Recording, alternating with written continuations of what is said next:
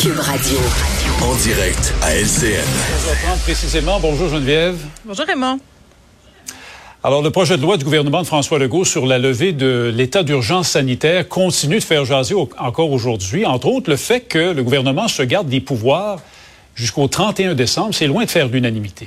Oui, les partis euh, d'opposition se sont jetés là-dessus et euh, dans une certaine mesure, je les comprends là, parce que on décide de mettre fin à l'état d'urgence, mais pas vraiment finalement, parce que jusqu'au 31 décembre, on se garde certains pouvoirs et les contrats qui ont été menés de gré à gré ben, pourront être renouvelés sur une période de cinq ans. C'est comme si on pouvait en quelque sorte continuer à gouverner par décret, si tant est que le gouvernement est obligé de venir un peu remettre les pendules à l'heure et expliquer là qu'on faisait tout ça justement euh, pour pas nuire aux opérations, devenant le fait qu'on soit devant une sixième vague.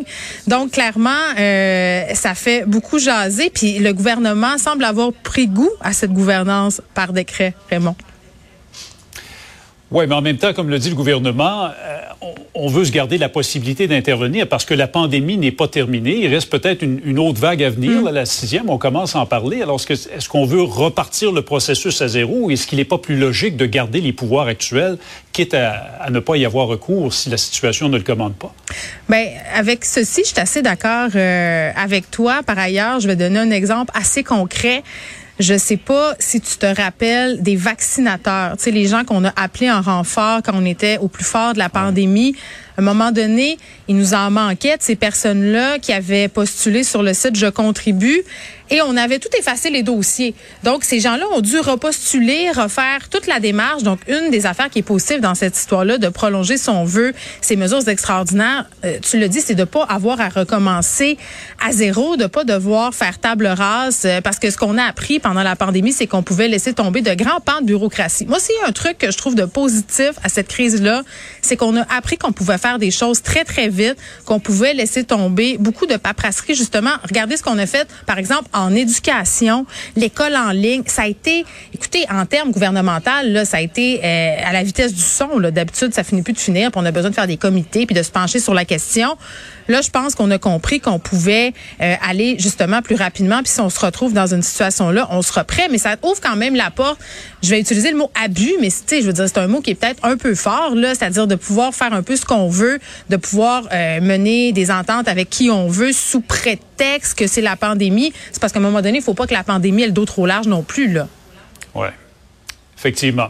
Il y a M. Duhem qui voudrait aller plus loin, lui. Il voudrait que les amendes quoi, soient remboursées, c'est Mais ça? là, on, euh, on parlait de table rase, ne pas vouloir faire table rase euh, du passé. Puis on sait que le gouvernement Legault a été un peu dans l'embarras tout récemment, notamment à cause de cette histoire de couvre-feu. Il a même perdu des plumes euh, dans certains sondages parce que, bon, ce qui est sorti en fait, c'est qu'il n'y avait pas vraiment de raison scientifique derrière cette décision euh, d'imposer un, un autre couvre-feu. Puis on se rappellera, là, Raymond, que ça a été une mesure dès le départ crève-cœur. Moi, je pensais jamais voir ça d'histoire au Québec, un couvre-feu à cause d'une pandémie. Là, on le refait. Et là, M. Duhem, sous prétexte que c'était pas justifié, dit écoutez, pour qu'on retrouve cette paix sociale-là, parce qu'on peut pas nier qu'on est dans de grandes tensions en ce moment, mais pourquoi pas annuler toutes les contraventions qui ont été données aux citoyens, aux citoyennes qui n'ont pas respecté les mesures sanitaires? On peut, entre autres, penser justement au couvre-feu, euh, au passeport vaccinal, euh, au rassemblement dans les maisons, parce que ça, c'est ça fait partie là quand même d'une quantité assez importante euh, d'infractions qui ont été émises, là, des contraventions qui ont été données pour des rassemblements de sous-sol. Puis c'est assez ironique quand on sait que ça nous a donné quand même euh, beaucoup d'éclosions, de cas de contagion. On est revenu souvent là-dessus lors des points de presse. Euh, je comprends l'idée de M. Duhem de dire que, bon, ça contribue à la grogne, mais imagine l'inverse, Raymond. Imagine si demain matin, là, on dit aux gens, ben vous, vous avez suivi les consignes, là. Vous êtes restés chez vous.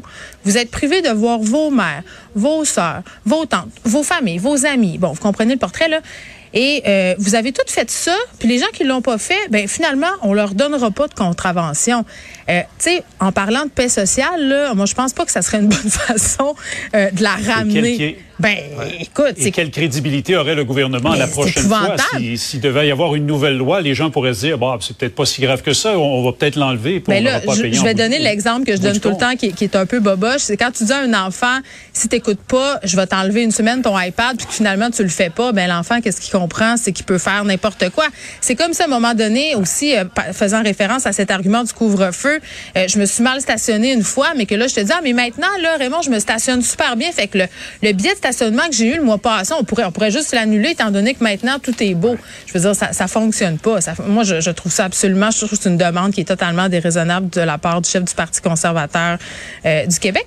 Québec solidaire, par ailleurs, qui se montre ouvert à cette proposition-là. Puis le bout que je peux comprendre, c'est pour les gens qui sont vulnérables. Tu sais, les gens qui sont en situation d'itinérance ou qui ont peu de revenus, ces amendes-là qui vont de 1000 à 6000 dollars, je comprends que ça peut être difficile à payer, mais je pense qu'on peut les accommoder. Euh, ces gens-là, il y a les tribunaux pour ça, on peut contester. Tu sais, il y, a, il y a un processus légal. Laissons le processus légal suivre son cours. Geneviève, merci beaucoup. Merci. On se retrouve demain. Bye bye. Au revoir.